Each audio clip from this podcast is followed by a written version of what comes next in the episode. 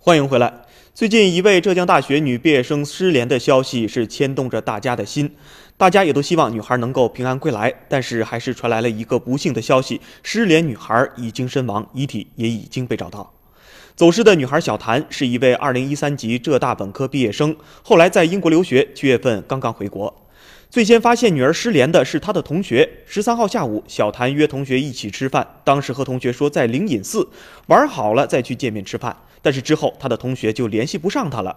他的同学还特意去学校找到了小谭家长的电话，联系上了小谭的家长。谭妈妈表示，女儿回国没多久，这段时间住在杭州，和家里人没有矛盾。失联前还和家里人、同学视频过。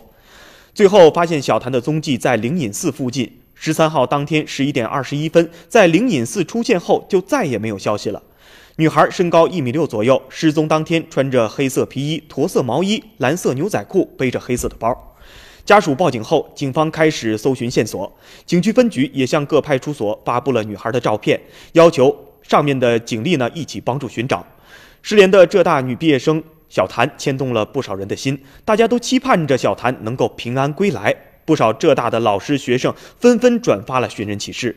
十五号下午四点半，警方找到了小谭丢失的手机。晚上六点多，捡到手机的游客赶到了派出所，并随同民警上山指认了捡到手机的地方。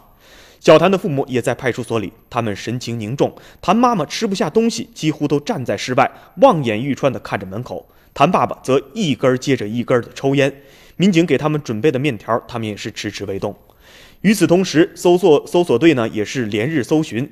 杭州警方和消防等救援队伍在灵隐寺派出所集结，依据线索制定计划后，冒雨在灵隐寺山林地带进行搜索。